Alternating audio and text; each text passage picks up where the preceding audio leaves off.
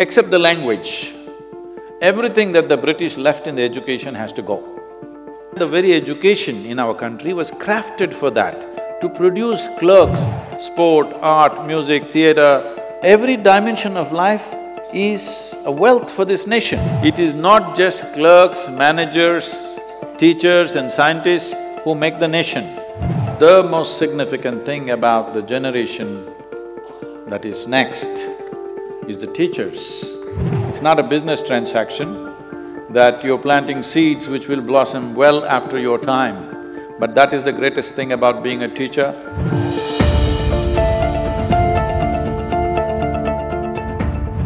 Namaskaram, good morning to everyone.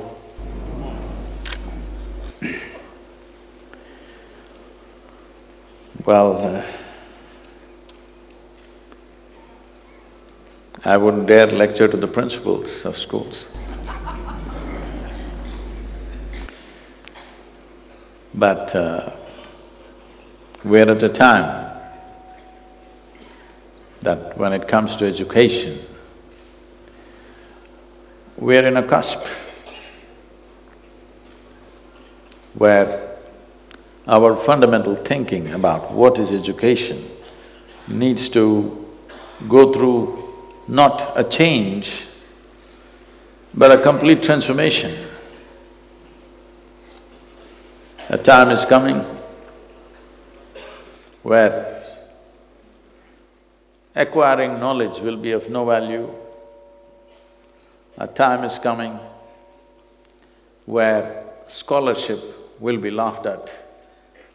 A time is coming where projecting data accumulation as intelligence is going to be a thing of the past. Projecting good memory as intelligence is going to go away, which is the very foundations of the education systems of the day. Whoever has good memory is rated as the most intelligent person. Well, today you know your cell phone has better memory than you. That's why we call the phone smartphone. You wouldn't call somebody smart unless they were smarter than you. Hello? If you call the phone as smart, obviously it is smarter than you.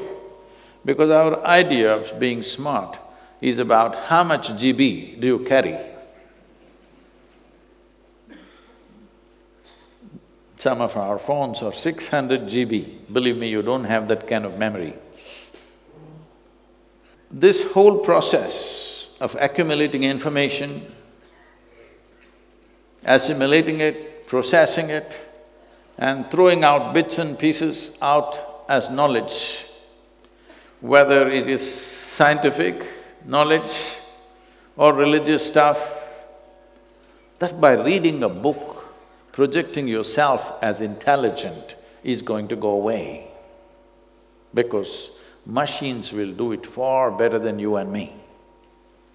Machine learning or artificial intelligence as it is being built today is essentially about how much data can you gather, process and express.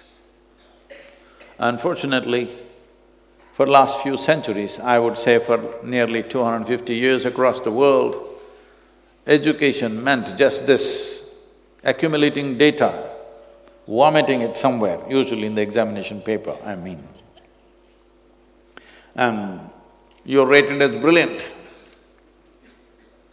I must tell you, well, he was uh, telling you that I was also in a regional school, demonstration multipurpose school. When I was thirteen years of age, for the first time, I saw a calculator, a flatbed calculator. It's not like today, a two-year-old is handling a smartphone or iPad or something. I saw a calculator for the first time when I was thirteen years of age. It was a flatbed, flatbed calculator. Those days there were only two companies making this, Panasonic and Sony. Sony was very expensive, one hundred and twenty-five rupees. Panasonic, you could go to one of those uh, Burma bazaars or Hong Kong market or whatever you called it, with little bargaining power, you got it for ninety rupees. So everybody bought Panasonic, a ninety rupee flatbed calculator.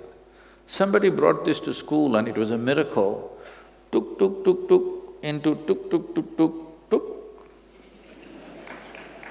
I looked at this, immediately my first thought was, if this is this simple, why are they torturing me in the mathematics classes? Why are they trying to teach me this into that, that into this, a cost? It could even do all the sine and cos and all that stuff. I said, everything is here, why are they torturing me? I sat there and imagined a day when these kind of machines will come, which will know all the chemistry formulas, all the physics stuff and mathematics and everything, so that I don't have to come to school. Well, I rarely went, but even that little bit of force that I had to be there. This dream of mine, fifty years ago, is slowly coming true now. In the next ten years, it's going to be real. That everything that you can learn from a book and remember, a machine can do it better than you and me. These are great times for human beings. Lot of people you know it's crazy, they're inviting me to artificial intelligence conferences in various places. I was in uh, St. Petersburg and I was supposed to speak on artificial intelligence. I said, why of all the people you chose me? I'm not artificial intelligence, I thought I was little natural. they said, no, no, the problem is we will all lose our jobs, what are we supposed to do? I said, you've always been cursing Monday morning when you have to go to work. If you lose your job, isn't it fantastic you're on a vacation? If machines do all the work, isn't it really fantastic? See, this is like the coolie in the port at one time. In probably sixties and seventies, he complained heavily because the cranes and gantries came and they started lifting the load off the ship and putting it effortlessly. These guys, there was a time, I'm telling you, in Mumbai dock, in the Mazagon the dock, if a ship came, those… those vessels were not of the size that they are today. Usually they were hundred, hundred fifty thousand ton uh, vessels. If they came, they would unload it for over three to four months. Today a quarter million ton vessel comes in the major ports, within twenty-four hours it is unloaded. Of course, all the labor who had built their muscle just to carry sacks, they all complained, if these machines come, they will destroy our life. Did they or not? All the trade unions complained or not at that time? Hello? So similarly, teachers should not complain and make the same mistake that the coolies did at that time. So what will we do if all machine learning comes? It'll be great time because how much memory you carry on your head will not be of value. What kind of a human being you are will be the highest value. Isn't it fantastic time for human beings? The keenness of your perception, the sharpness of your intelligence will be more important than the volume of memory you carry in your head. These are good times, real good times for human beings to unfold because this cargo of so-called knowledge is killing human beings. Just ramping up information into a child's head in many ways killing the fundamental genius that every human being carries within themselves. I see if machine learning becomes… comes very quickly, in our generation we can see children blossoming into highest levels of intelligence, unfolding of genius will happen. Because right now, this heap that you have to carry on your head, try to remember all those things, cos theta, sin theta, is driving you crazy. When a simple machine can do it. Human intelligence is of a different nature. we should never misunderstand memory as intelligence. Memory makes a few things simple, but it doesn't find access. Memory is always of the past, isn't it? Hello? Can memory unfold the future? If you invest in memory, you will only repeat the past, a modified past as future. This is what is happening to human societies. If past should not be repeated, if we have to live a fresh life in the next moment, in tomorrow, if our tomorrow has to be different from yesterday, it is very important that human beings learn not to invest in memory. We use memory. If the machine carries it, we can use it and leave it. What we want, we can take it, what we don't want, we can leave it. But carrying it with you all the time, people are becoming recycling of the past all the time. Because once you have invested in memory, everything that you have is just re recycling of the data that you have already gathered. This is in many ways really stifling the human genius. Every human being has a certain element of genius in them. It is only a question of will we be able to provide the right kind of ambience for that particular genius to unfold? This is a challenge. This should be the challenge of the teachers of tomorrow. How do we provide that atmosphere to each unique human being so that they can unfold?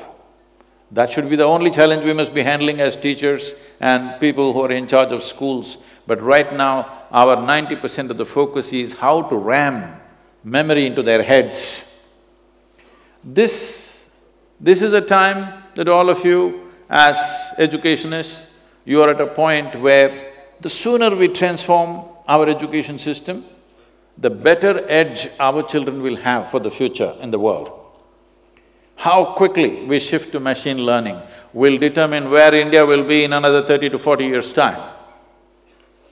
So you have a tremendous responsibility, but as already introduced, you're supposed to grill me.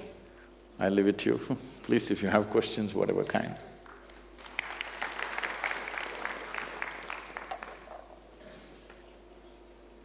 Please. Hello प्रणाम गुरु जी yes sir please. हम लोग सभी हमारे विद्यालय में विद्यार्थियों को एक आदर्श नागरिक बनाने का प्रयास में हम लगे हुए हैं। लेकिन कई बार हमें ये फील होता है कि हम लोग जिस विद्यालय से मैं हूँ भोपाल रीजन में राजगढ़ एक ग्रामीण क्षेत्र आसपास में है दूर दूर से बच्चे आते हैं। लेकिन हमने ये हमारी ये समस्या हम महसूस करते हैं कि जो आर्थिक दृष्टि से पिछड़े वर्ग के पेरेंट्स हैं, निर्धन है, ग्रामीण परिवार से आते हैं, वे अपने बच्चों को एक तो नियमित रूप से भेज नहीं पाते दूसरा, शिक्षा के प्रति जो अवेयरनेस और जो जागरूकता उनमें होना चाहिए कि शिक्षा ही एक ऐसी सबसे बड़ी शक्ति है आज के युग में कि वे अपनी सारी समस्याओं को दूर कर सकते हैं, लेकिन पेरेंट्स उतने जागरूक नहीं है, उतनी अवेयरनेस नहीं है। इसके लिए व्यक्तिगत रूप से क्या किया जा सकता है हमारे द्वारा So we must understand this. Though India is one nation, there are at least four to five nations within India.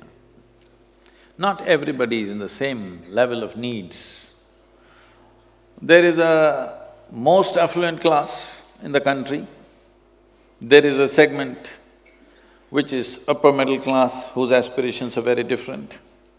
There is middle class where it's always about how will our children get jobs and stuff. And there is rural and other dimensions which you're referring to, where it's only about somehow getting out of that social and economic pit in which they are. We cannot address all these categories as one. It is wrong to do that. In the name of uniform education, we are trying to do this. I understand the thought behind it, but it's not practical. It's because of this. Over twenty-four billion dollars worth of education in India is going out to outside universities because those who can afford, they don't want their children to study here because it is common class education. It's very important that we are able to provide for every segment of society this is not to discriminate, this is not to segregate, but anywhere in the world it's like that. According to one's uh, economic uh, capabilities, different levels, whether you go to a restaurant or you take a bus or you take a train, there is uh, first class, second class, third class, isn't it? Well, third class people won't be taken only halfway journey, they also travel full journey. Yes or no? Just because somebody gets into a third-class compartment, it's only a question of comfort and ambience and stuff. But the distance and the destination is same for first class and third class, isn't it? If you say we will make everything third class, a whole segment of people will not travel by train anymore, that's for sure. So, similarly in education, this is not about classes, I would uh, not like to use the word class when it comes to education, but the needs are different. If we do not provide this, we will not create variety of human beings that we need for this nation's well-being. We need leaders, we need scientists, we need teachers, we need engineers, we need farmers, we need craftsmen, we need variety of people to make a nation happen. Right now, our entire education is actually oriented towards elite. Everybody is supposed to go to the university, that's how our education is constructed. Everybody need not go to the university. University is not a place to live. Like some people in Delhi, I hear till they're forty, they're living in the university.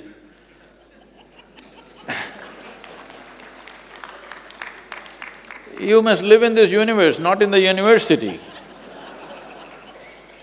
So, the whole population aiming towards the university is not the right kind of education. This is uh,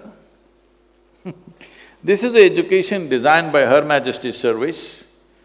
We have made some changes, but we need more drastic changes. I am saying, this may sound extreme to you, but what I am saying is, except the language, Everything that the British left in the education has to go.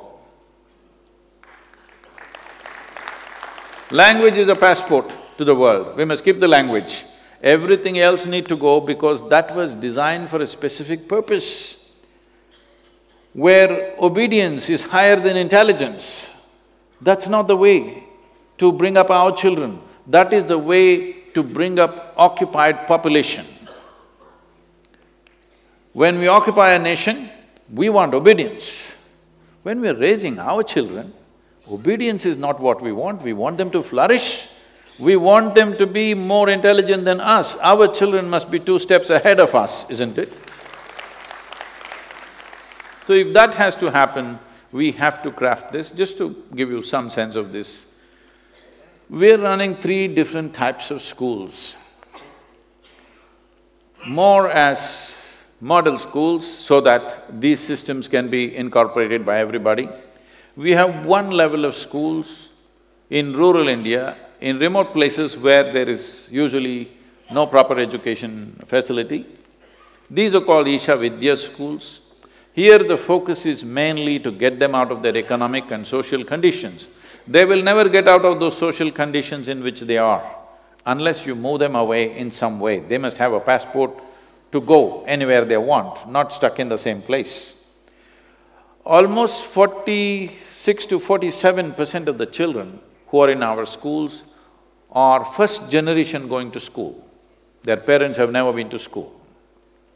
This education, at the age of six, we start English language and computer usage because these two are passports for them to step out we have another school called Isha Home School, this is for the affluent, where it is run this way, twenty children will stay in a large household with two committed parents and all education happens within the house except for libraries, laboratories and playgrounds. Everything else is largely within the home kind of atmosphere. In a very caring, committed way, this process happens. The education is in a thematic way, in the sense, we always start the school when the monsoons are pouring, so the first, second, third standard always starts off with monsoon. We get them soaked in the rain, which parents never allow them to do. They really get through and through, soaked to the bone, And then we talk about the chemistry of uh, monsoon, the, you know, the other uh, meteorological aspects of the monsoon, the economy of the monsoon, the psychological impact of the monsoon, everything is from the monsoon because you cannot ignore monsoon in southern India next to the western Ghats. And when monsoon is happening, you're telling them E is equal to mc squared, it's not going to work. The children are interested in the rain, they think the sky is falling apart. This is the time to get them engaged in that. So this school is run in a certain way, this costs money. This kind of arrangement costs money because for every four and a half children, we have one adult taking care of them. So, on an average, I'm saying, this takes a very intense approach and our maximum limit is only 340 children. Obviously, we cannot educate the whole country like this. Uh, it's just more like a model as to how it works and it works in a brilliant way. You must come and see the children, how they shape up in these uh, twelve years. Actually, I made twelve-year education into thirteen years because we have invested so much in art, music, theatre, sport, leadership, that when they… when the children come to eleventh standard, parents go marks mad. What about my child, where will he go, where will he go? So we said, I said, one year extra. So people told me, Sadhguru, who will leave their children for one year extra, they're eager, their children go to IIT, uh, medical college, this one, that one. I said, this is the way it is. Those who want to withdraw, their children can withdraw. This happened three years ago. Not a single child was withdrawn. All the parents wanted their children to go through this. Because most of these children are think… most of these parents are thinking of sending their children to, you know, foreign universities, outside, uh, overseas universities and things like this. One more year, they settle, they have a huge exposure to leadership qualities and uh, variety of other things. In this school, we are beginning to do this, we wanted to start separate schools for this, but because we didn't have the economic strength to do it, within the school we are doing it we identify about twelve children, a group of twelve children when they're in their seventh standard and we establish a mentor. Like let's say mathematics, we have a very high quality mathematics mentor.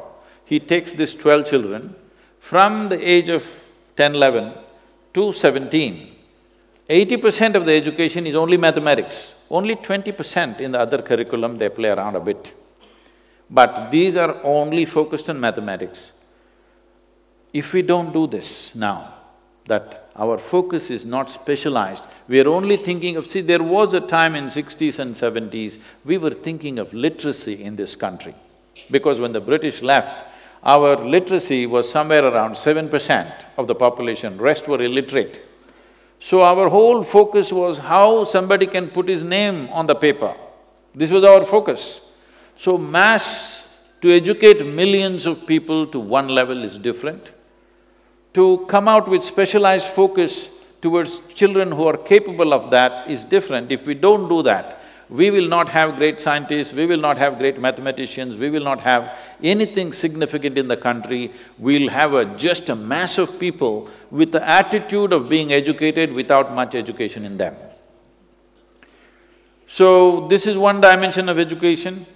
We have another education system called Isha Samskriti, where the only six subjects they study are yoga, Kalaripayattu, you heard of Kalaripayattu?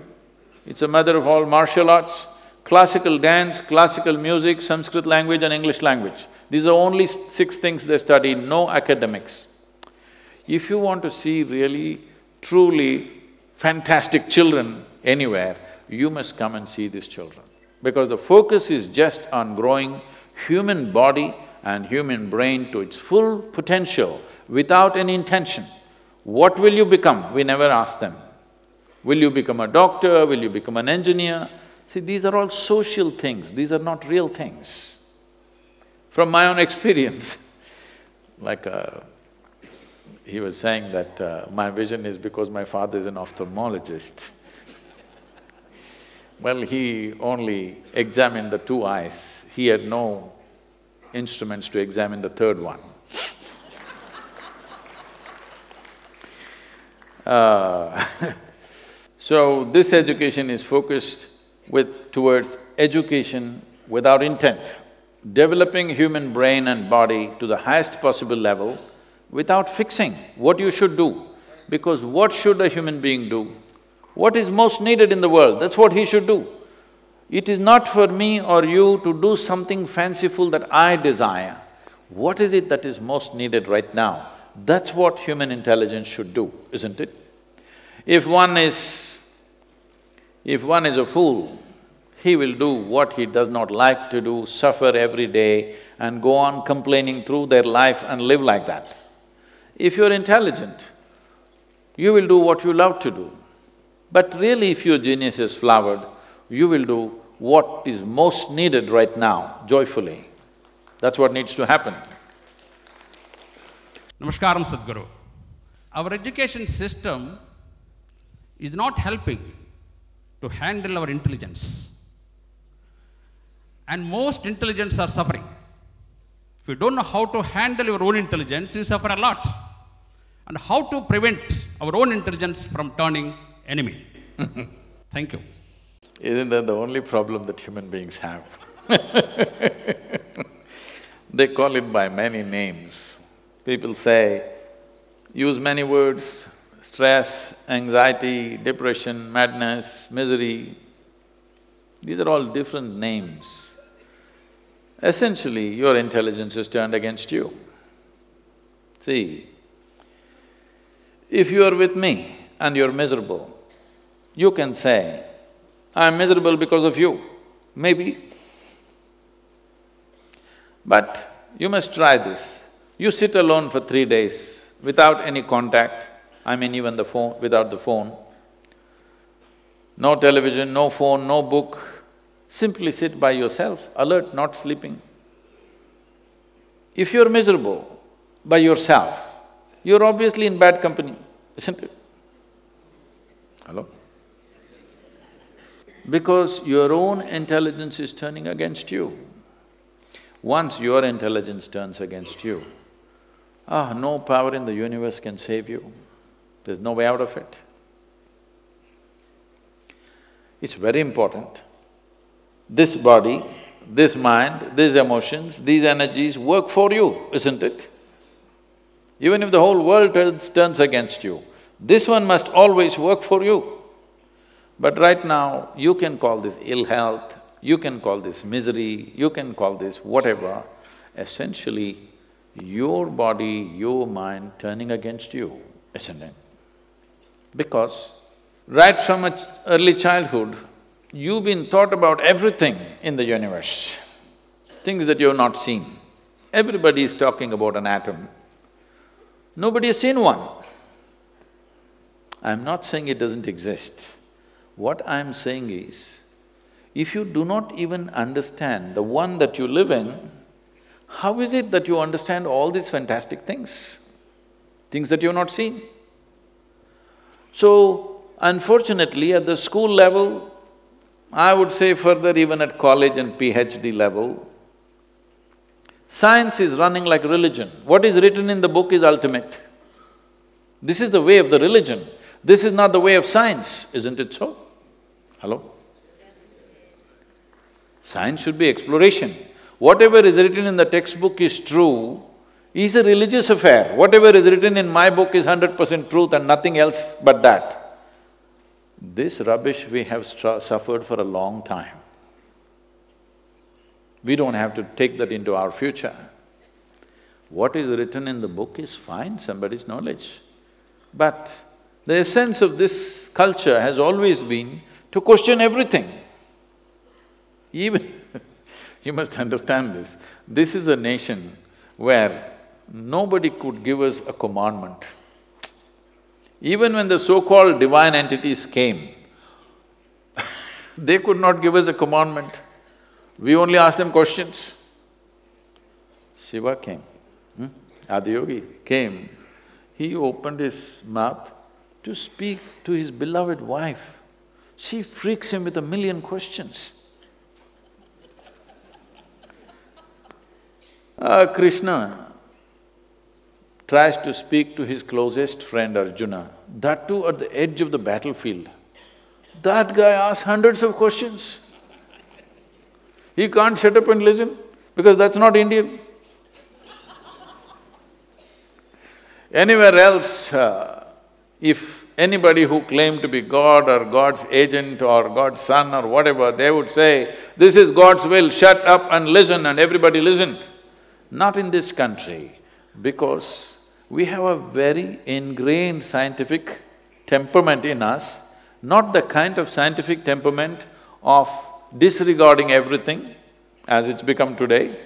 We have a different kind of scientific temperament, we question everything but with reverence. We bow down to him and say, you are my God, but we have questions. Hello? Hasn't this been our way? This is scientific temperament. I don't care a damn who you are. This is not science. Without knowing who you are, if I don't care a damn for you, obviously I am some kind of a negative religion, isn't it? So we are not religious people. We have a very scientific temperament, always asking questions and questions and questions. You should not kill that in the schools, they must ask questions. What is written in the textbook is not absolute. Hello? This happened. Rao can I tell a joke, is it okay? Okay. Because usually principals are considered very serious. At least children think so. Uh, this was in London. This was one of those socialite dinners where all kinds of people were there. A very… a profound scientist also was invited. He was a quiet man sitting there. Nobody noticed him because he's not dressed like that, he's not acting like this, nor is he drunk, nor anything. To… to be noticed in a party, you must be either dressed in a bizarre way or you must be talking in a bizarre way, or you must be at least drunk. He was not any of those things, so nobody noticed him, he just sat. And a very high society lady came and settled down next to him, she ignored him and she was busy. Then just out of simple courtesy, she looked at him and asked her, what do you do? Uh, the scientist said, uh, he said, I'm studying science. Oh, she said, oh, you're studying science. I was done with it in my high school. What to do? We think we can be done with science, there's no such thing. It is not done with a textbook, it's not done with a PhD, it's not done with anything, it's a constant inquiry. This sense of inquiry is deeply, deeply ingrained within this culture because we've always been a land of seekers. We sought maybe inner nature, but we have the temperament to seek. We are not a land of believers. You can't make us believe what's written in the textbook. We will question. This is the nature of who we are because we've always been a land of seekers. We have never been a land of believers. This must continue in a more aggressive way. People are trying to subdue this. No, more questioning should happen than ever before because if you don't raise questions, then human intelligence will slowly sleep. Maybe putting it to sleep is better than turning it against yourself, that may be the logic. As you have heard, this word is being used everywhere. Suppose somebody is doing yoga, we say he is doing sadhana. The word sadhana has been misunderstood as practice. Sadhana means a tool. That means we are turning this body, this mind, this intelligence, this memory, this emotion, this energy into a tool. These are my tools. To live this life, these are my tools, isn't it? What other… what else do you have? This all you got. If the tools that you have don't work for you, they will become a nuisance. And tools are of immense value. Human beings, we as human beings, we are who we are on this planet compared to other creatures only because of our ability to use tools. Is that so? I'm seeking a higher opinion. those… those up there, hello? Is that so? We are who we are only because of our ability to use tools, isn't it? So for example, they were showing the image of Dhyanalinga on the video. People come and when I'm speaking, if I say… Uh, if I refer to Dhyanalinga as a tool, some people get offended, Sadhguru, how can you call Dhyanalinga a tool? It's more than our life. I said, then you do one thing, you come to the yoga center, I'll give you some work. Maybe plumbing maintenance work. No tools. You can do it with your hands, use your nails, use your teeth if you wish. At the end of three days, most of your nails will be gone, some teeth will be gone. After three days, I will give you just one spanner. Will you worship the spanner or no? Hello? Yes? So you don't understand the power of a tool. So if this body, this intelligence, this bank of memory that I have, these emotions and these energies don't become effective tools in my life, I am a disaster. Doesn't need any outside help. Why most people get married is because they at least want to see I'm miserable because of somebody else. They don't want to see they're miserable by themselves because if you see them when they're not married, they were anyway miserable. When they get married, they have a good excuse, it's because there is a way to turn this into our tools. These are our tools to be used for our well-being. And if when we are well, tell me, when you are feeling really wonderful within yourself, let's say you're feeling blissed out right now, are you not wonderful to everything and everybody around you? Hello? If you're feeling absolutely blissed out, I'm sure if I come and meet you, you're an absolutely wonderful human being. But if I meet you when you're angry, frustrated, miserable, you could be nasty, isn't it? Hello? This is true with every human being. So the fundamental insurance on this planet to create a wonderful humanity is, first and foremost thing is, you must be loyal to your wonderfulness.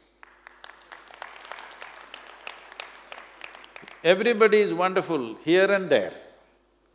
But is it not important every moment of your life, you're loyal to your wonderfulness? If you're not loyal to anything else, it doesn't matter. You're loyal to your wonderfulness, you're always feeling wonderful within you. Now we can trust you that you are going to be wonderful to everybody. When you are feeling nasty, how to expect you to be wonderful to everybody else? Please. Myself, uh, Seema Gurugram Region, Kendriya Vidyalaya Sangathan. Sir, being the school leaders, we are often confronted with the dilemma of being effective or popular. Uh, Sadhguruji, how do you manage both and unconventional yet popular? Thank you, sir. If you're not popular, you will not be effective. You may think you're effective, but please know this, if you're not popular, when everybody works against you, you're not going to be effective. You're not a one-man army in a school, all right? Everybody has to cooperate willingly, not forced… forcefully. Only when everybody cooperates willingly, then you're very effective, you can take it where you want, isn't it? Nobody wants to cooperate with you, no, no way you're going to be effective. So popularity is important. If you're understanding popularity as compromise, now, I'm not talking about populism, but popularity is important. How will you become popular? Just yesterday somebody was asking me in some meeting that I was in, Sadhguru, I have a fourteen-year-old boy.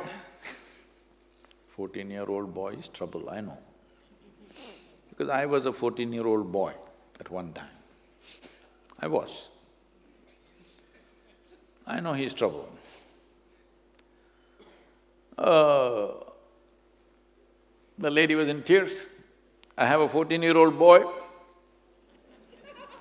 I understand, said, don't say anything more, I understand, fourteen-year-old boy.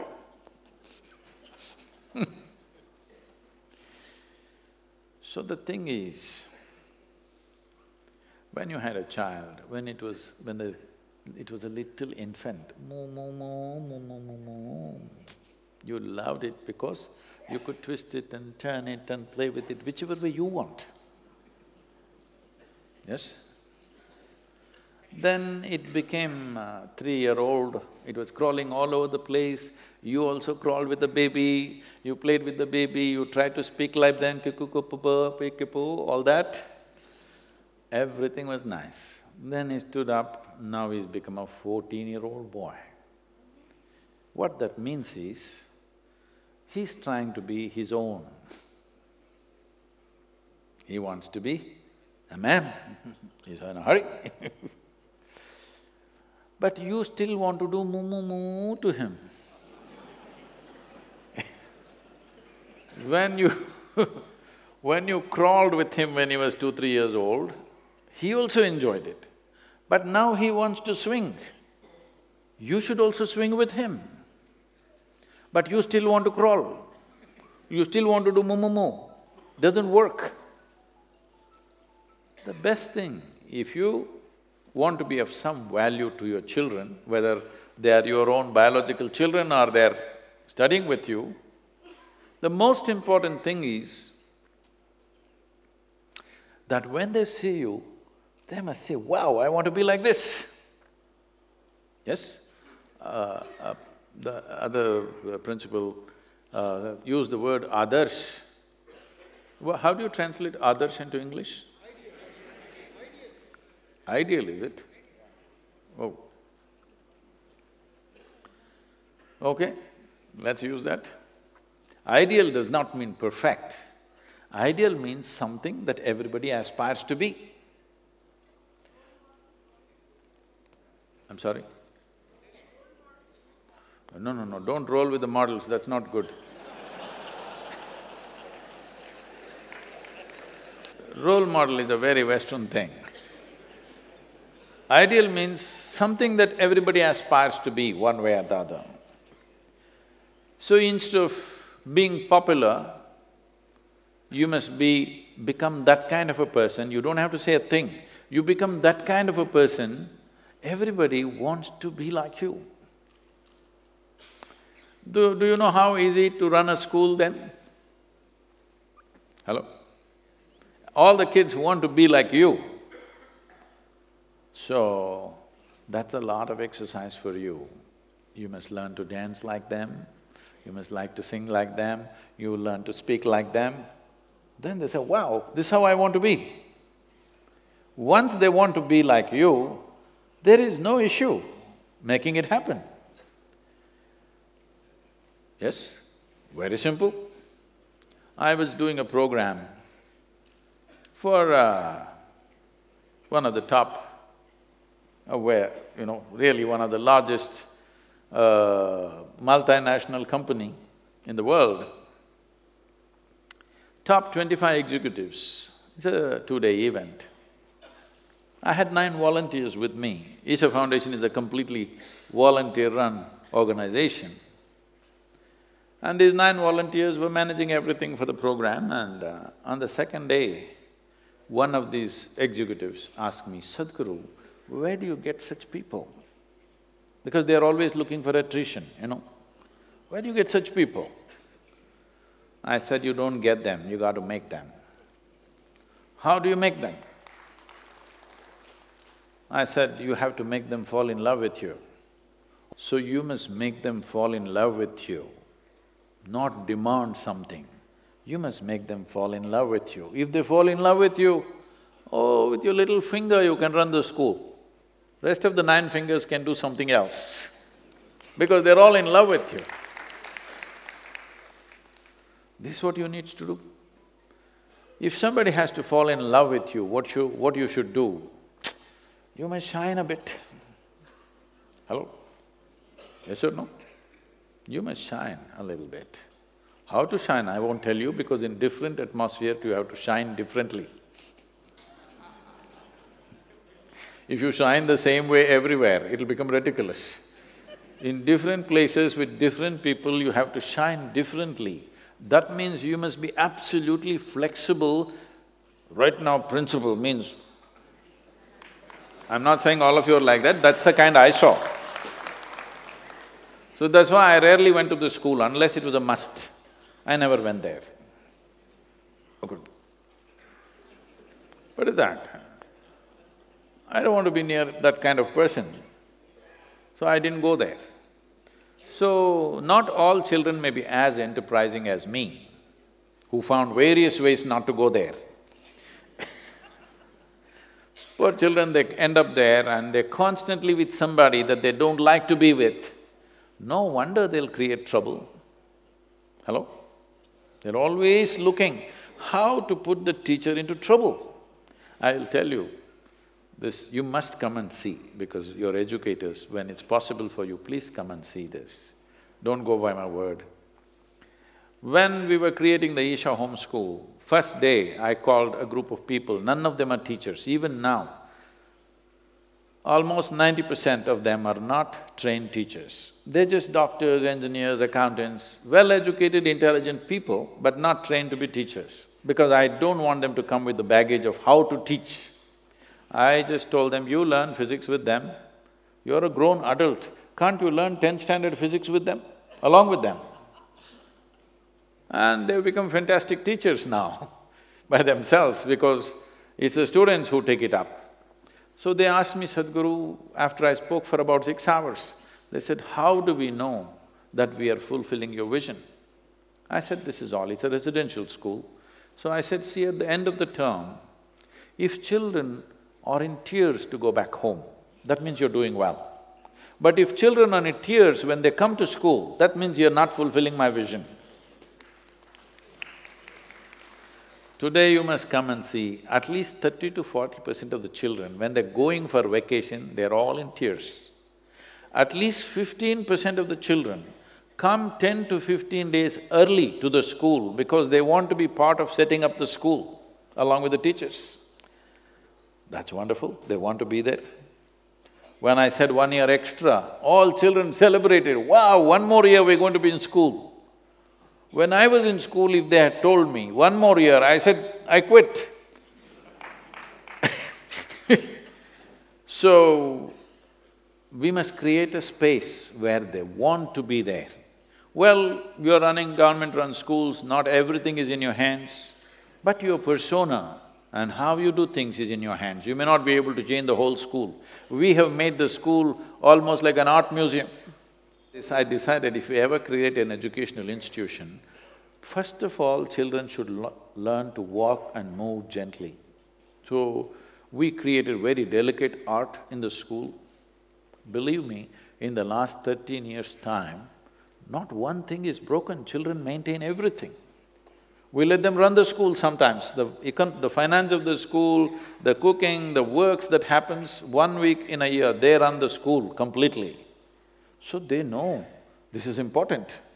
They are not just there as recipients of something, they are part of making the school. And the school anthem says this, I am the school, I am not in the school, I am the school. Because without the children, where is the school? It's the children are the school, isn't it? We must bring this in their emotion and thought, that you are the school, not me. I am a principal, but I am not the school, you're the school, isn't it? I am only facilitating but you are the real school, without you, where is the school? If this comes into them, I'm sure you can create to whatever extent possible. The ideal may not happen, but we can aspire towards it. Hello? Uh, please, where, sir. One where, question from this Where side, are you? sir. Wow. Yes. Upper regions. Sir, I am Mrs. Jyoti from Bhopal. I have a question, or rather I, I need your guidance. With the influence of the modern culture, there's a tremendous amount of change in the society where the media is playing a very big role, and that we find a change in the values system in our new generation. Please guide us, how do we cope up with this change in the values among our children? Thank you. See, this is not a, a new problem. This has been an age-old problem. Every generation thinks the next generation is loose. Did you… did you not face such things with your parents, I'm asking? They thought you were not okay. You're thinking the next generation is not okay. We are making the same mistake with every generation. Well, for me personally, I wish it becomes like this for everybody. For me personally, my integrity is not because of my morality. My integrity is because of my humanity. this is the only value we must have, that we are human. Rest of the values are all made up by us, isn't it? Your values may not agree with me, my values may not agree with you, but I don't have any, so you don't have to agree with me. The important thing is our humanity is not compromised at any time. Because many, many times our morality, our values, our ethics are against our own humanity. So-called moral people are doing inhuman things to each other, isn't it? Hello? In the name of religion, in the name of morality, in the name of ethics and values, people have done terrible things to each other, isn't it so? So what does humanity mean? See, every other creature on this planet goes by its instinct. It has no ethic, it has no value, it has no philosophy, it has no religion. Whether it's a grasshopper or a tiger, both of them have no values or ethics or anything. They go by their instincts. They instinctively react to everything. This is why we call tiger a tiger, a grasshopper a grasshopper, an elephant an elephant. Only you, only you, we call you a human being. This means you are supposed to know how to be. How far away from that are we? if you knew how to be, would you be wonderful or nasty? I'm asking. If you had a choice and you know how to be, would you be wonderful every moment of your life or would you be nasty? Wonderful. If you are wonderful, as we've already gone through this, you would naturally be wonderful to everything else, you don't need values. You don't… see, I always… I wonder, what kind of teaching is this, really? I, somebody tried to tell me this when I was in United States and I said, this is not even a teaching for me. Somebody says, thou shall not kill, thou shall not rob your neighbor. It never occurred to me either to rob my neighbor or to kill him. Why are you even telling me such a thing? Because it never occurred to me that I have to rob my neighbor or to kill my neighbor. It is not even a teaching for me. If your humanity is on, this is not a teaching at all, isn't it? If your humanity is switched off, then maybe you need these things, thou shall not kill, thou shall not rob, thou shall not do this or that. But if your humanity is on, why?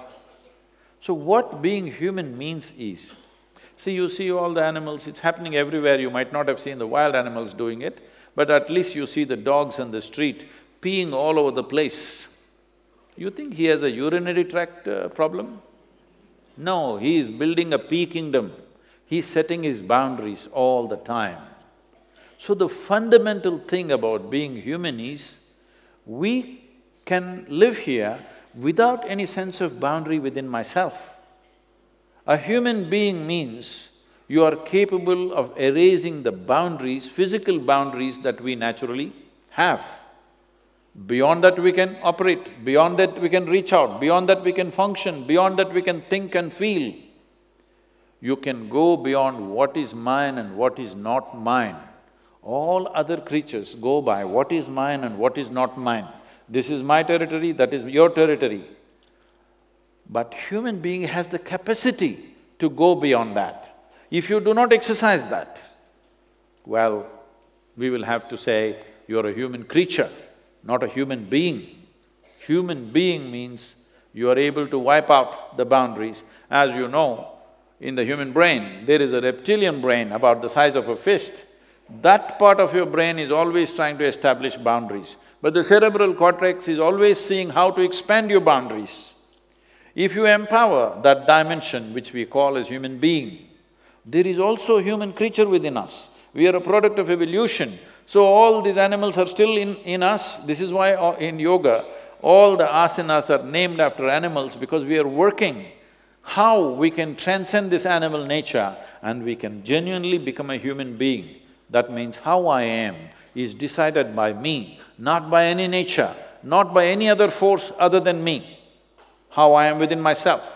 If this one thing if we do, if this we inculcate in our children, we don't have to worry about their morality as long as they're wonderful human beings, especially if they're not like you. Is it not great they're not like you? It's very important. Next generation does something that we could not imagine possible, isn't it so? Hello? Should next generation do only what we think is right? No, they must do something that you could not even imagine possible. But if we do not inculcate in them what it means to be human, if we do not stir up their humanity in a big way at an early age, then they will become human animals, dangerous. Other animals don't have the needed intelligence so we can easily control them. Human animal is very dangerous. So we should not breed human animals. We must stir up the humanity in such a way that our humanity is the first, is the face of who we are. Everything else is behind it. My likes and dislikes, my morals, my values, my belief systems, my gods, my angels, my heavens, all should follow our humanity. Humanity should be the face of who you are. This is what you need to bring in our children. Namaskar, Sadhguruji. To the right, you'll have to look to the higher opinion balcony. Yes, sir. I'm Ajay Pant from Lucknow, and my humble salutations to you. Uh, my question is, what is your message to those who believe in running down the power of faith, values, and the basic ethos of India? I thought I just ran them down myself. Yes. Uh, no, no, there's a basic ethos of faith and value. So, is it right to run them down? And what do you have to say to such people? And the second question, if you choose to answer, is what makes you happy and what makes you sad? Let Thank me- you. Let me answer your second question first. I've kept certain privileges to myself. That is, being happy, unhappy, being loving or hateful, being this way or that way, or what happens within me, whatever. I have not given those privileges to anybody, I kept it to myself. I decide whether I am happy or unhappy. If you decided whether you are happy or unhappy, would you keep yourself happy or unhappy? If you let something or somebody decide, then you being happy is a remote case. So, coming to values of faith and uh, what? Faith and values, I want you to understand, sir, this is not a land of faith. Faith is an imported idea for us. This is a land of seekers. Seeking means you have realized that you do not know. See, suppose you're walking on the street and you do not know which way to go. Do you see suddenly you're so humble and nice, sir, which way? You think you know where to go. Yes or no? So you must walk like this, sir, in your school also like you do not know because you actually do not know. Yes or no? What we know of this existence, of this creation, is just a minuscule, isn't it? Our knowledge about this cosmos is a speck, isn't it so? So if you identify with your knowledge, religious or otherwise, you will become a speck. This is why in the yogic culture, we always identify with our ignorance, because our ignorance is boundless. Yes? And if you see, to know that I do not know is a wonderful thing, because the possibility of knowing arises in your life. Only if you see I do not know, the longing to know, the seeking to know and the possibility of knowing becomes a reality in your life. Everything you do not know, you believe and you call that faith. Whatever I do not know, I just believe. I just believe there is a big man sitting up there, he does everything and that's it. If you don't believe, we'll have you dead. This is faith. This doesn't belong to our country. Here, everybody does the… The beautiful thing about our nation is, We are an eternally confused nation. Yes, it's wonderful, because we've realized we don't know a damn thing about this life. In the middle of nowhere, I'm saying, this cosmos, where it begins, where it ends, nobody knows. In the middle of nowhere, this tiny circle of fourteen planets spinning around one little star, and you and me sitting here and talking like this as if we know everything, is it not fantastic? Hello? Yes or no? We don't know a damn thing, and here we are, running schools, telling everybody that we know. No, we must tell them we don't know, you don't know, maybe we can push our knowing one step forward in this generation. It'll be fantastic, huh? One step forward from where we are. But faith means you just believe. Everything you do not know, you believe. What belief does to you is, it gives you confidence without clarity. This is a disaster. Confidence without clarity is a disastrous process. Because if your vision is not clear, at least you must be hesitant, isn't it? You cannot see and you're confident, we know where you're going. Yes or no? You're a very serious lot. Can I tell you a joke at least? Hello?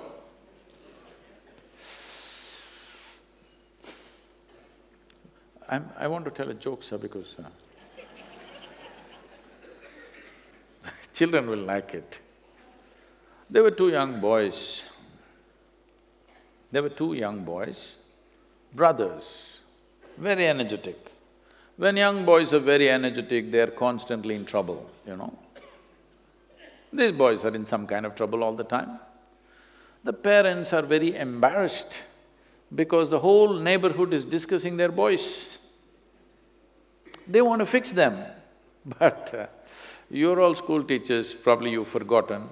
But I'm sure most of you have your own children, you know that it's easy to reproduce, but you can't really fix your children. If you have the necessary love and commitment, you can wait their problems out. But you can't really fix it, isn't it so? Hello? With love and commitment, if you waited, uh, many problems go away. But if you try to fix it, fix it, child will go away. That's all that'll happen So the parents don't know how to fix it, so they decided to take these children to their local parish… parish priest. Because together they're very strong, they decided to take them separately. They took the younger boy first to the priest's office, made him sit there, and the parents left. The priest walked in with his long brown color robes you know, these things need a little bit of drama, otherwise they don't work. Faith needs drama always, otherwise it doesn't work. So he walked up and down and up and down with a grave face. The little boy sat there looking at the priest doing the ping pong act. Then the priest is thinking up a strategy. Then he thought, if I remind this little fellow God is within him. God is within him.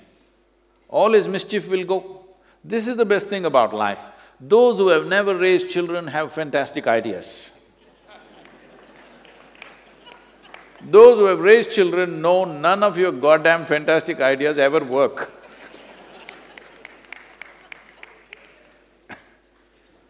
So, mid-stride he stopped and with a booming voice, he said, Where is God? The little boy looked bewildered, he looked all over because the god must be somewhere in the priest's office. then the priest saw he's not getting the point, so he wants to give him a clue. So he leaned on the table, pointing at the little boy's chest. He's indicating God is inside. Where is God? he asked. The boy looked even more bewildered and looked under the table. then the priest saw, oh, he's not getting it. He walked around, came closer, tapping on the little boy's chest. Where is God? It's here, he's indicating. But the boy got up and bolted out of the room, ran to the place where his elder brother was, and ah, ah, there, you know, we are in real trouble. The older boy asked, why, what happened? He said, they've lost their God and they think we did it.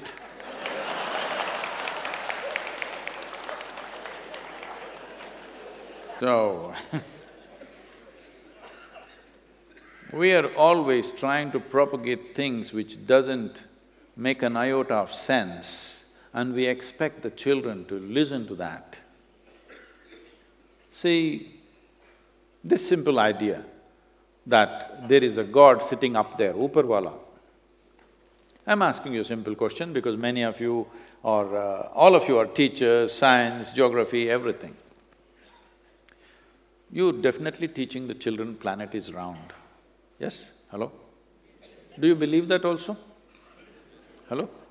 You believe that? And it is also spinning. It's a round planet, it's also spinning. If you look up, invariably you're looking up in the wrong direction. Hello?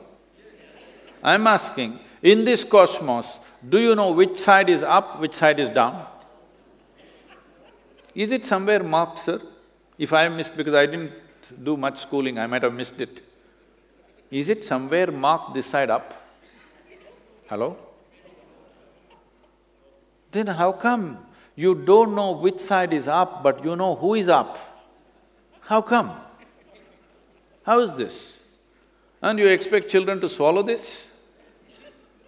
These things only worked when the technology was different. When I say technology, see there are two ways to handle a question. If you ask a question, you make an attempt to answer if you know something about it. If you don't know, you say, I don't know. Another way of handling the question is, kill the questioner. This is a very effective way of handling the question. For last couple of thousand years, this is how we have handled it. You ask a question, you're dead. Question is gone. So, let's not bring that back again. Let it be so that human mind is fertile, not with answers, not with stupid beliefs, but with questions. But when you ask a question, you must understand the fundamental basis of a question is, I do not know. You've already assumed it does not exist and ask a question. You already assume that it does exist and ask a question, that's not a question, that is trickery, isn't it? The purpose of a question is to dig deeper. The purpose of a question is not to prove something. Yes or no? You don't ask a question to prove this or that. You ask a question because you genuinely want to know. If you inculcate this in the children, faith will go, but humanity will rise.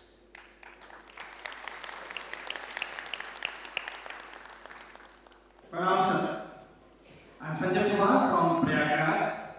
Sir, it is said about education, that education is for life and not for seeking a mere livelihood. How do we teach children to strike a balance? As I said earlier, India is not one nation. There are many layers of India in different levels of comfort, different levels of existence act actually. If you ask me, let's say, let's take this as an example, how many or what percentage of people in this country can even sit in a space like this? Not even two percent, yes or no? This is not some fantastic heavenly place, this is a reasonably comfortable place. But how many people or what percentage of people can even sit in a space like this? It's two percent or less, isn't it so? So when this is the case, we cannot answer this question as one standard. As I said earlier, there are different levels of education which we need to do. Unfortunately, it is so. It is unfortunate that this is the reality, but that is the reality. If we don't work with reality, then that will be even more unfortunate. We have to address different people at different stages. Children who… I'm… I'm just, you know, I was at the under twenty-five uh, conference in Bangalore two days ago. They were asking me, Sadhguru, what is the difference you find between youth of your times. I said, this is also my time. they said, no, no, no, when you were a youth, what… how they were and today how we are, what do you see? I said, see, when we were growing up, our parents, even though they were reasonably well-to-do, largely they were concerned about our livelihood. Always the question is, how will you survive, how will you survive? When I showed no interest in education, I said, I'll do my own thing. They said, how will you survive? That was their only question. Because at that time, if you did not have educational qualification that they desired, you would lose your life, you would be on the street. But today, for a whole lot of people, not for everybody yet unfortunately, but for a whole lot of parents, at least in urban societies, if a child doesn't get educated, he may at the most lose his lifestyle, but he will not lose his life. That's a big difference. That's a huge difference in the evolution of a nation, isn't it? And when we were growing up, we were always thinking about the nation, we want to cause a revolution, what about the world, should we cause a global revolution, this kind of thoughts. But today, children are thinking only about their personal aspirations because the larger situation is much better than the way it was when we were growing up. Even though we grew up in reasonably well-to-do families, very well-to-do families, I would say, not maybe rich, but well-to-do, that uh, there is no problem for survival kind of families. But in spite of that, in our parents' minds, the only question is, how will you survive, how will you survive? Today, parents are not thinking like that. Parents are thinking, how will you make it, what creative things can you do, sport, art, music, everything they're thinking. This is the evolution of a nation. But unfortunately, the evolution of this nation is not symmetrical to all levels of population. So we cannot answer this question as one question, there are many layers and uh, telling a poor family where they're very concerned about the survival of their child, telling them to unleash the genius and do something, something, uh, will be cruel upon the parents and the student because the mindset also is like that. So we need to address this more sensitively rather than just one prescription. Please, ma'am. I'm Kashyapi and the question that uh, I would be asking is uh, that I get confronted in lot of leadership workshops that I conduct with school principals. Uh, I am asked that uh, being a school principal in government schools, I am most of the time lowest in the hierarchy of decision makers, yet expected to lead. Uh, I am expected to be creative, yet follow all the instructions and the curriculum or things given to me. Uh, I am judged for the learning outcomes of the children, yet am responsible for the holistic development of the child. And many such dilemma I am told we are caught up in, wherein I would choose to do one thing but expected to do the other. How do I lead? Therefore, not just the self, the school, as also the society. You. What you read out is like the job description.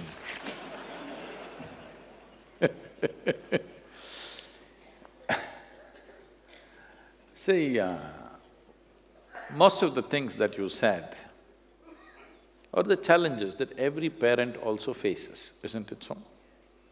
Yes?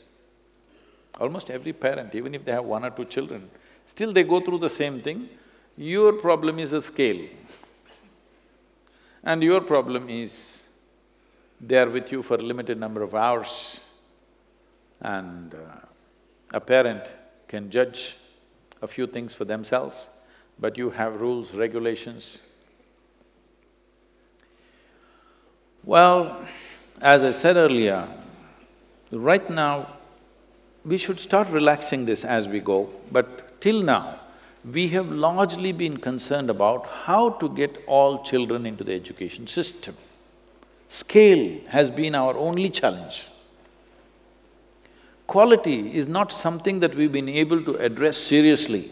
We've addressed to some extent, but not in a very big way because scale has been the largest challenge nearly, I think, 300 million children are in school in this country.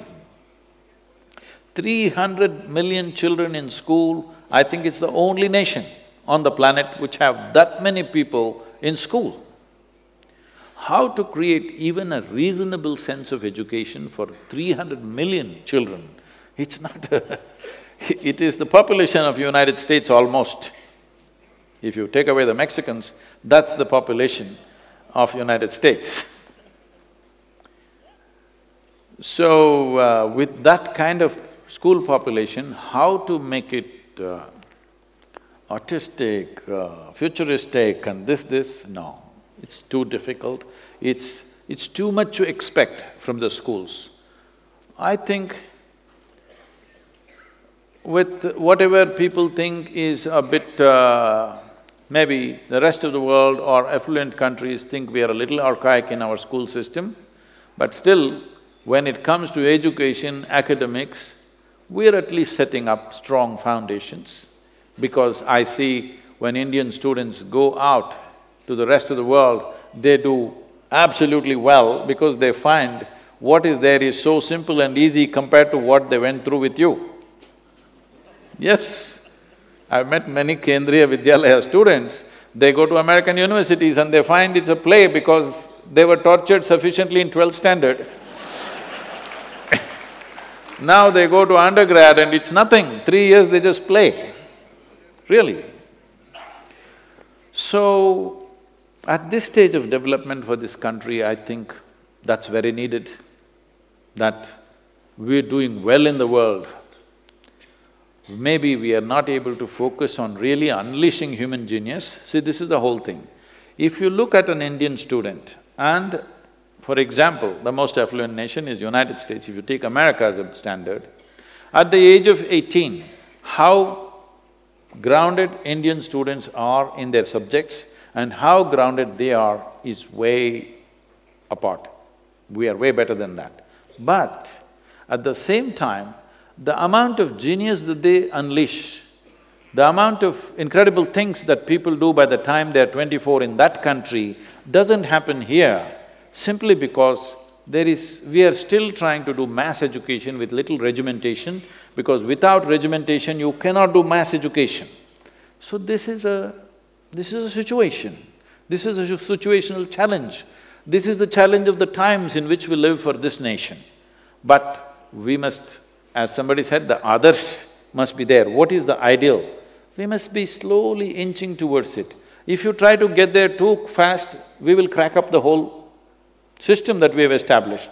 That will be a disaster. We should not destroy the existing system of education, no. It has served its purpose in its own limited way, but it served its purpose. It has taken care of a generation of people. You cannot destroy that. I'm not speaking against it at any point. But we must evolve it slowly, push it, push it, push it.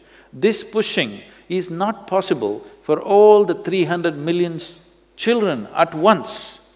So we must focus on specialized schools. I would like to plead, the minister is not here, he's in the parliament I think today. Otherwise, I would like to plead, the private schools, release them from all curriculum things. I'm… I'm talking like this. Please listen to me carefully, don't misunderstand me. I'm saying, suppose I'm running a school, I will teach rubbish hmm? and I will charge enormously. But the parents like it and the children like it, why should the government have any problem? Yes. You think if I'm teaching rubbish, parents and children would come? Hello?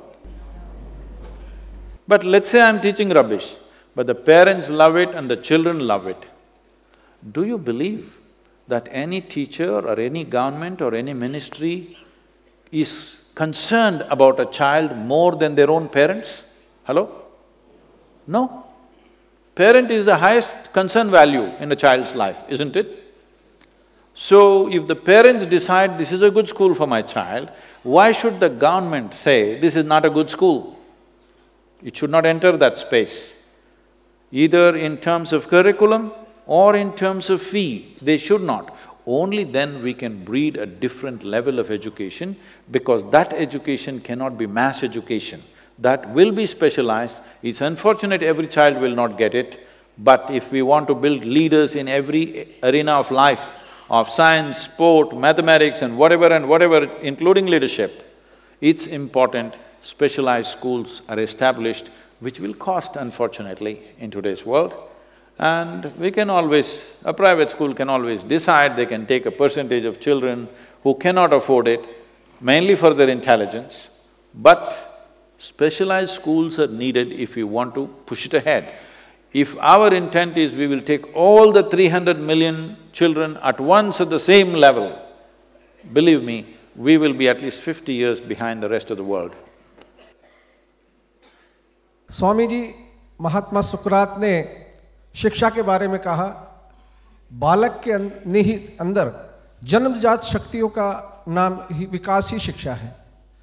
बालक को जन्मजात से शैक्षणिक, सांस्कृतिक और value हर आध्यात्मिक अपने जन्म से उसको मिलती है और शिक्षक उसको निखारने का काम करते हैं।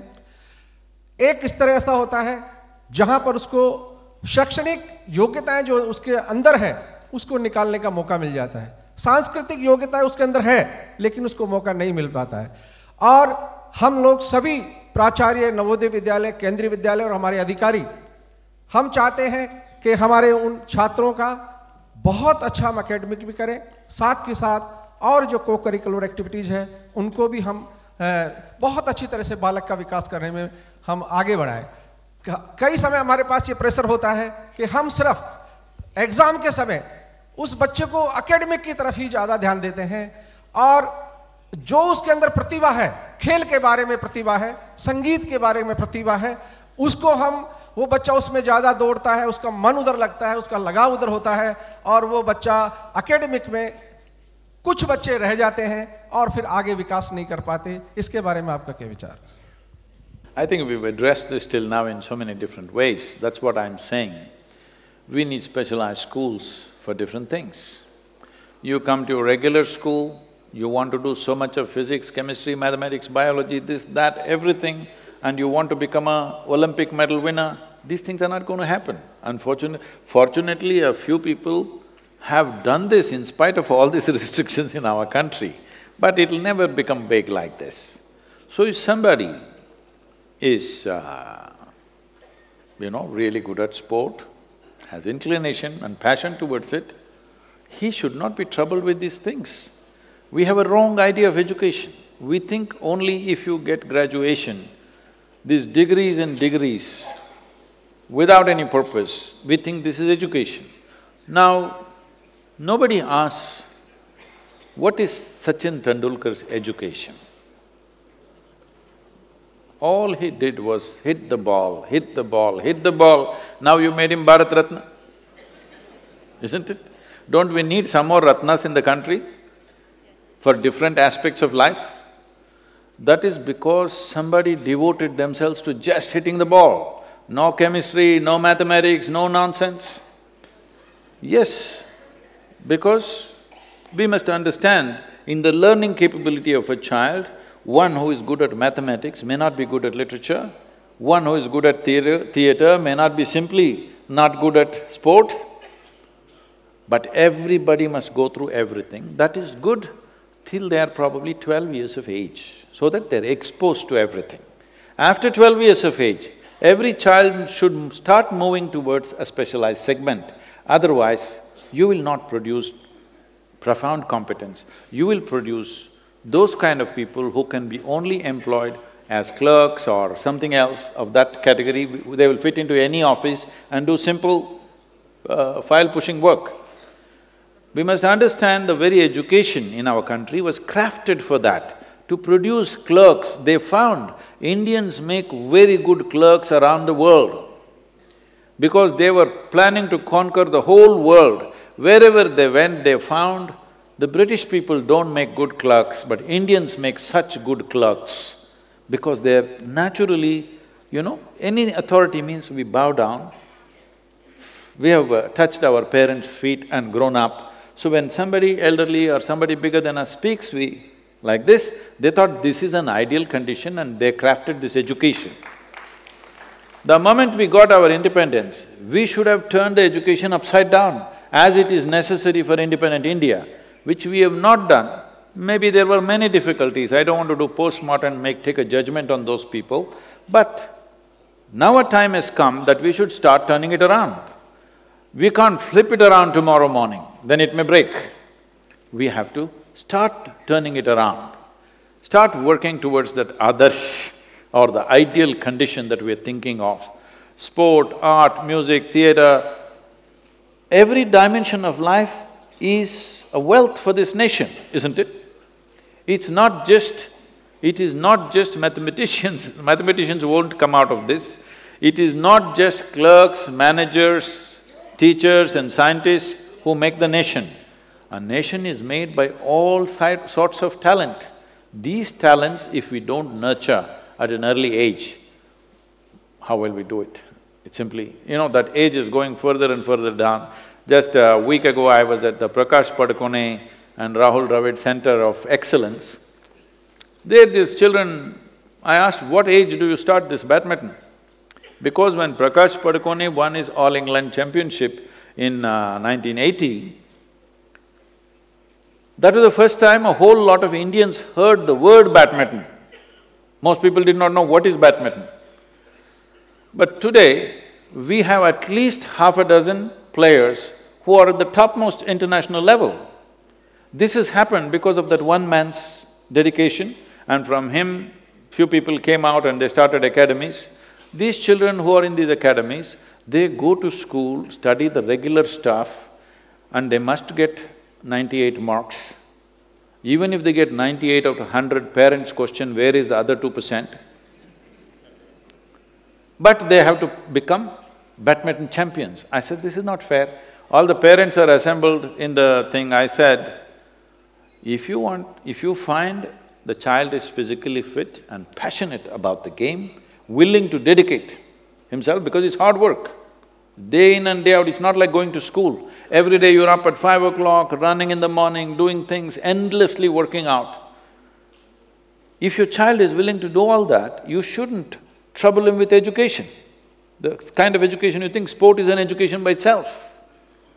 Music is an education by itself. This is how this culture has always been nourished. We produce some of the greatest mathematicians, greatest musicians, greatest dancers in this country simply because those who went into those gharanas to learn music did only music and music. Today, that's what we brought in our Isha Samskriti. They… they're doing music, they do only music. You won't believe, today I have at least half a dozen children who grew up with us who are in the age groups of twenty to twenty-two, eighteen to twenty-two, I would say.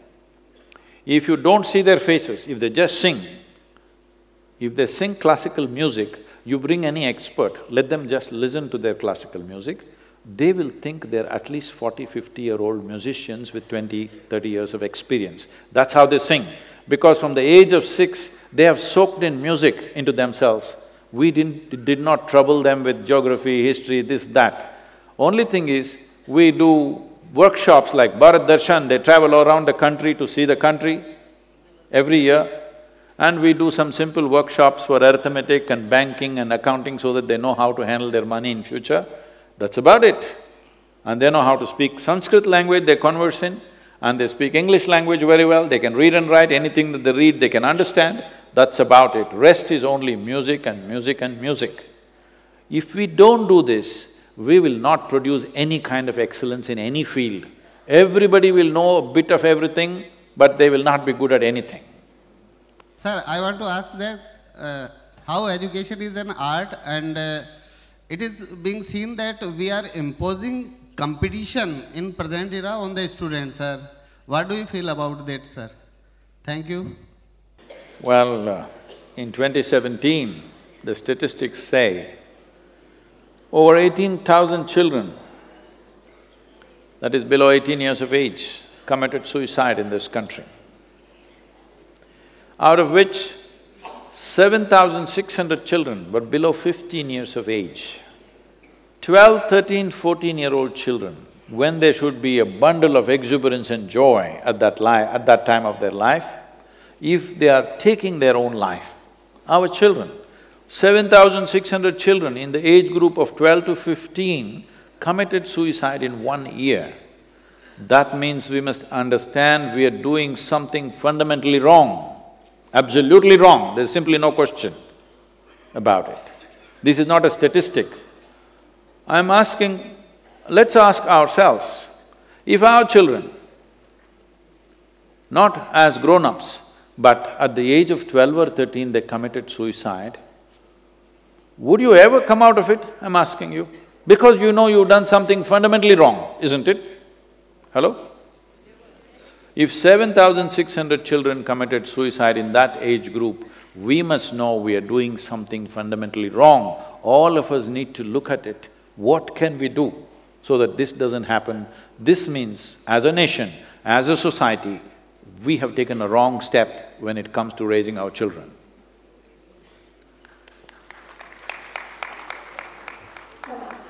So this person standing up here, no?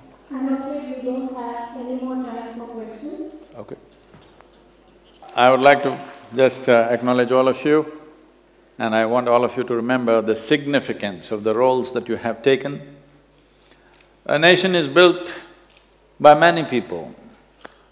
We need engineers, we need doctors, we need politicians, we need various kinds of people. Among all these people, the most significant thing about the generation that is next is the teachers. And everything that you do today will blossom probably after your life is over.